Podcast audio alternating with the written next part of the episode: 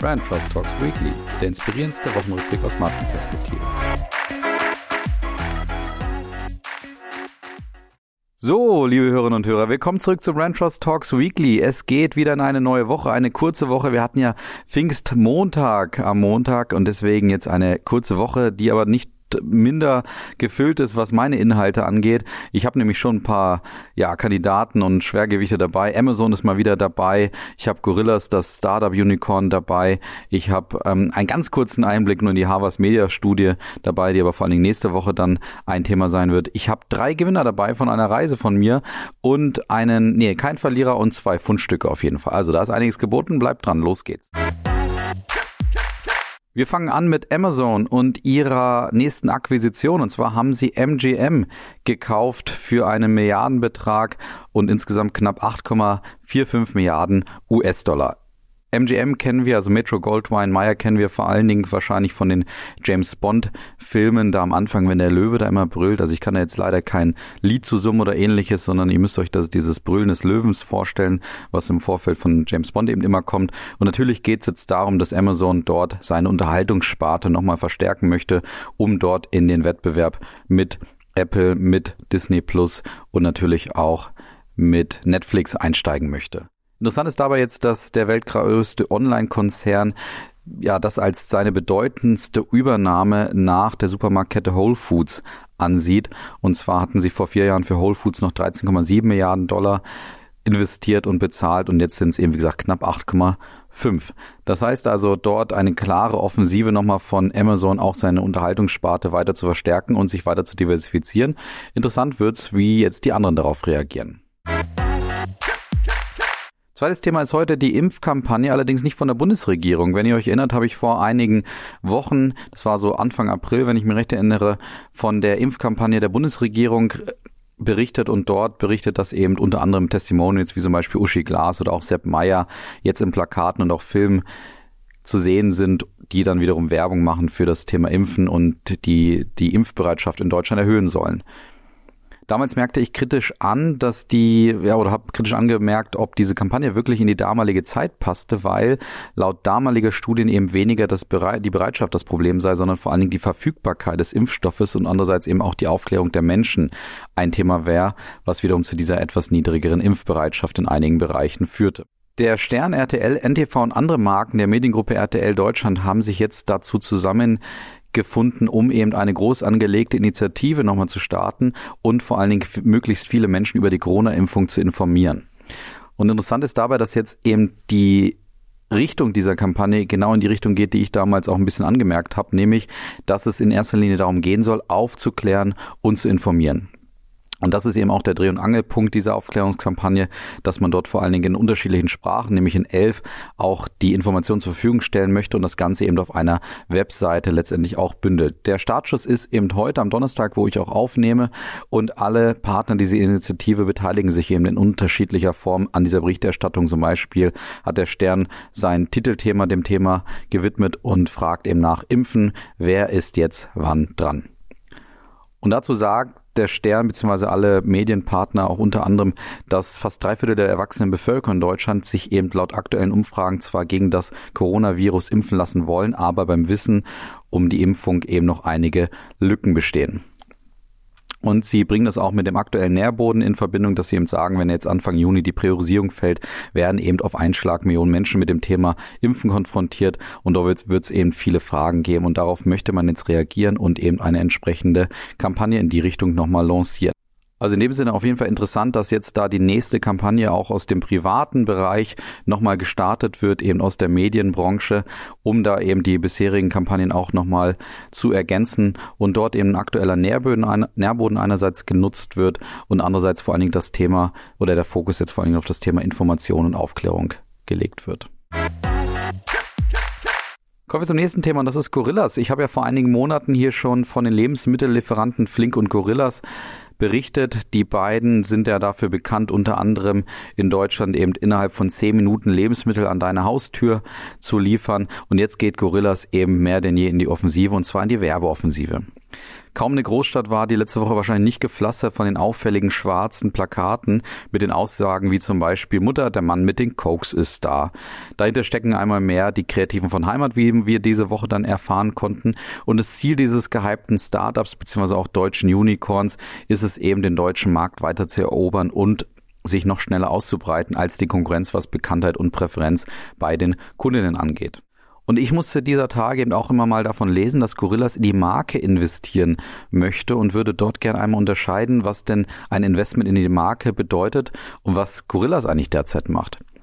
Weil aus meiner Sicht investieren die gerade sehr offensiv in die Werbung. Also sie vermitteln Logo und Stil, um eben erkennbar zu sein und Menschen eben eine neue Dienstleistung näher zu bringen, von der man natürlich trefflich diskutieren kann, ob wir sie in der Form überhaupt brauchen. Aber aktuell gibt, ja, gibt der Erfolg natürlich sowohl Flink als auch Gorillas auf jeden Fall recht. Also offensichtlich trifft das einen Nerv bei den Konsumenten dort draußen. Aber zurück zum Thema Gorillas und Werbung bzw. Markeninvestment. Und das machen sie aus meiner Sicht auch richtig, dass sie jetzt in Werbung investieren. Und zwar sollte man aus unserer Sicht immer dann in Werbung investieren, wenn die Marktsättigung noch niedrig ist, die Wettbewerbsintensität aber bereits zunimmt. Und genau das ist ja aktuell in Deutschland auch der Fall.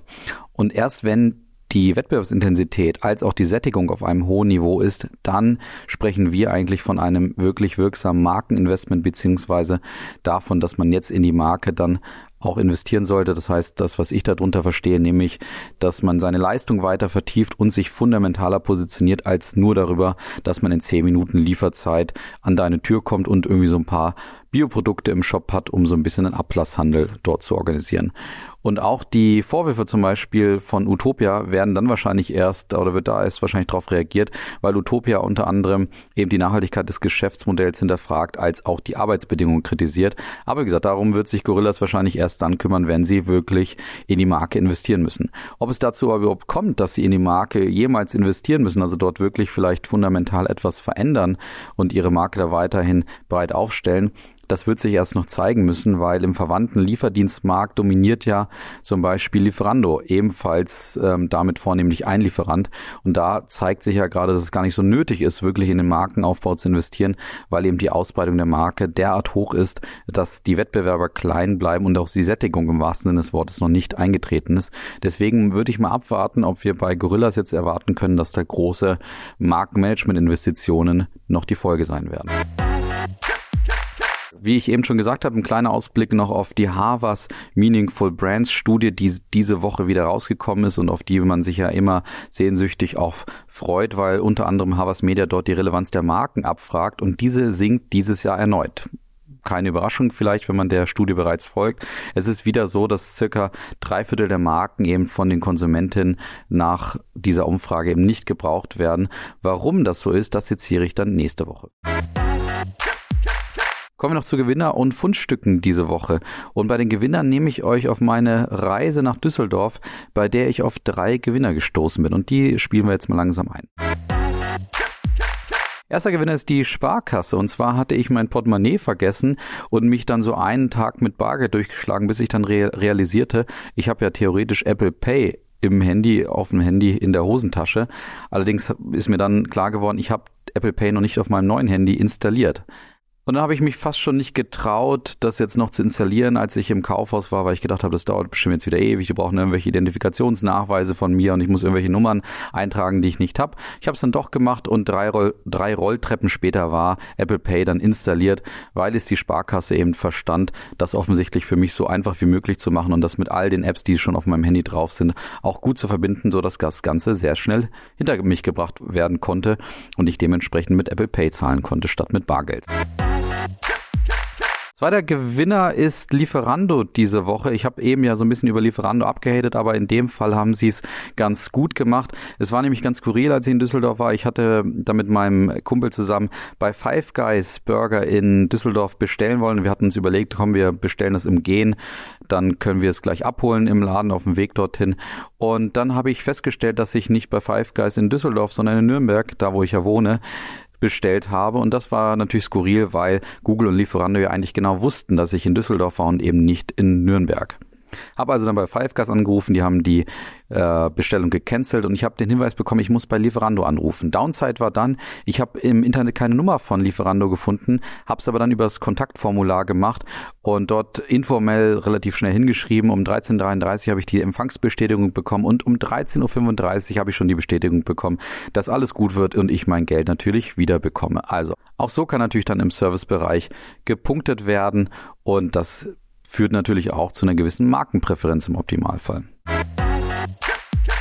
Dritter Gewinner aus meiner Düsseldorf-Reise ist Bauhaus. Man traut sich ja, und ich weiß nicht, wie es bei euch so ist, aber man traut sich ja im Baumarkt schon kaum noch Leute anzusprechen, weil man immer Angst hat, dass die entweder einem aus dem Weg gehen, ähm, sie an irgendeinen anderen Mitarbeiter vertrösten oder einfach sagen, sie haben keine Ahnung.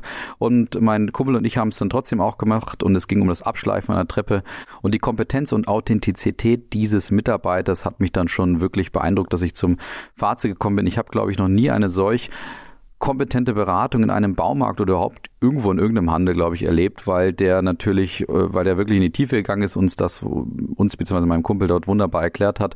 Traurig an der Sache ist natürlich, dass meine Erwartungen offensichtlich so niedrig sind, dass ich sage, das überrascht mich bzw. macht hier Bauhaus und diesen Verkäufer schon zum Gewinner beim Branchhouse Talks Weekly. Aber man sieht dort auch wiederum eine Chance für den stationären Handel, weil eben die Erwartungen offensichtlich niedrig sind bei den Konsumenten dort draußen. Das heißt, theoretisch kannst du hier schon mit den Mussbedingungen punkten und überraschen.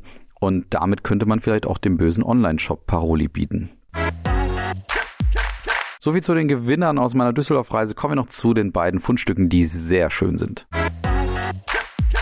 Das erste Fundstück kommt nämlich von BVG, von der BVG. Die sind ja hier Stammgast, wie ihr wisst. Und ich bin ja auch Fan, versuche aber trotzdem auch immer objektiv dabei zu bleiben und habe deswegen auch kritisch beäugt, dass sich die BVG unter die Musiker begeben hat. Und wenn das eben passiert, dass äh, Marken oder Unternehmen sich unter eben diese Musiker begeben, dann sind wir Markenexpertinnen und Marketeers natürlich immer nervös, weil wir von den Raps hier schon einiges miterlebt haben von einigen Unternehmen, die sich eigentlich damit meistens blamiert haben. Und jetzt stellt sich natürlich auch hier die Frage, blamiert sich die BVG BVG oder ist es ein Best Practice und ihr wisst natürlich schon, worauf es hinausläuft. Natürlich ist die BVG jetzt mit ihrem Musikstück unter den Best Practices anzusiedeln. Die BVG covert nämlich das Lied Allein Allein von Polarkreis und überträgt es eben auf den derzeit schweren Stand der Verkehrsgesellschaften, was eben deren Gäste angeht und vor allen Dingen deren Skepsis gegenüber den öffentlichen Verkehrsmitteln angeht. Und warum es ein Best Practice ist, gibt es eigentlich zwei Gründe im Kern aus meiner Sicht. Nämlich erstens natürlich, dass es bravourös zur gewohnten Identität der BVG passt. Also es ist modern, es ist mit und es ist natürlich eine gehörige Portion Selbstironie dabei. Und das zweite, der zweite Grund ist einfach, dass die Machart einfach professionell ist und das qualitativ auf super hohem Niveau ist. Und damit zeigt eben die BVG, dass man auch im Musikbereich, wenn Marken sich dort eben hinbegeben, dass man dort auch ein Best Practice kreieren kann. Das ist jetzt aber ganz wichtig für alle, die jetzt hier zuhören, dass wir jetzt nicht wieder alle in Musik und in Raps denken, weil die BVG hat sich dieses Best Practice eben mit guter Arbeit in den letzten Jahren verdient, weil sie eben eine klare kommunikative Identität geschaffen haben, zu der dieses Musikstück und auch das Video dazu übrigens wunderbar passt. Schaut es euch auf jeden Fall an und hört es euch an. Ist wirklich toll geworden aus meiner Sicht. Deswegen definitiv Fundstückcharakter hier. Zweites Fundstück kommt von Katjes. Letztes, letzte Woche habe ich ja im Nebensatz über die Probleme von Haribo gesprochen, die unter anderem auch daran liegen, dass Haribo sich eben schwer tut, sich klar zu positionieren, was die Inhalte ihres Weingummis, also die, die Inhaltsbestandteile ihres Weingummis angeht. Ein bisschen Veggie eben, ein bisschen Zucker reduziert, aber so eine klare Linie fehlt eben bei Haribo, an die sich auch die Konsumentinnen gewöhnen können. Anders ist das bei Katjes seit jeher, die nicht nur klar für Veggie und Vegan stehen, sondern auch jetzt den Beweis antreten, dass Zucker reduziert nicht weniger Geschmack bedeuten muss. Und dazu haben sie die Schauspielerin Felicia Binger eingeladen, die einen Geschmackstest macht und zwar die Hasenohren von Katjes mal probiert, die einerseits eben einmal mit mehr Zucker und einmal mit weniger Zucker ihr dann vorgesetzt werden. Und sie kontert dann diesen Geschmackstest mit dem Ausspruch, wollt ihr mich verarschen? Und Katjes bleibt damit eben seiner kantigen Art treu, aber vor allen Dingen auch seiner Positionierung als Weingummimarke, die eben sehr bereits, bereits sehr zukunftsorientiert denkt, weil sie eben zeigt, offensichtlich sind die beiden Produkte kaum voneinander zu, zu unterscheiden, obwohl in dem einen Produkt eben weniger Zucker drin ist. Und der Geschäftsführende Gesellschafter von Katjes sagt unter anderem dazu, weniger Zucker ist ein weiteres Trendthema bei Katjes, denn bewusstes Naschen hört nicht auf bei alles Veggie. Deshalb stellen wir gleich mal unsere Topseller auf die Probe, sagt eben Tobias Bachmüller, geschäftsführender Gesellschafter bei Katjes Fassin. Der Spot sei der nächste Meilenstein in der Haltungskampagne, die im 2018 mit einem aufmerksamkeitsstarken Aufschlag gestartet wurde. Von daher sehe ich es auch, sehe ich es ebenfalls so, eine wunderbare Vertiefung der bisherigen Positionierung und ein schöner, kantiger Spot, der das wunderbar auf den Punkt bringt. Und damit entlasse ich euch auch schon ins Wochenende und in die nächste Woche. Habt ein schönes Wochenende, genießt es trotz wahrscheinlich schlechtem Wetter, wie es ja die letzten Woche, Wochen auch so ist. Einmal mehr Zeit vielleicht dann Podcast zu hören. In dem Sinne macht's gut. Bis dann. Ciao.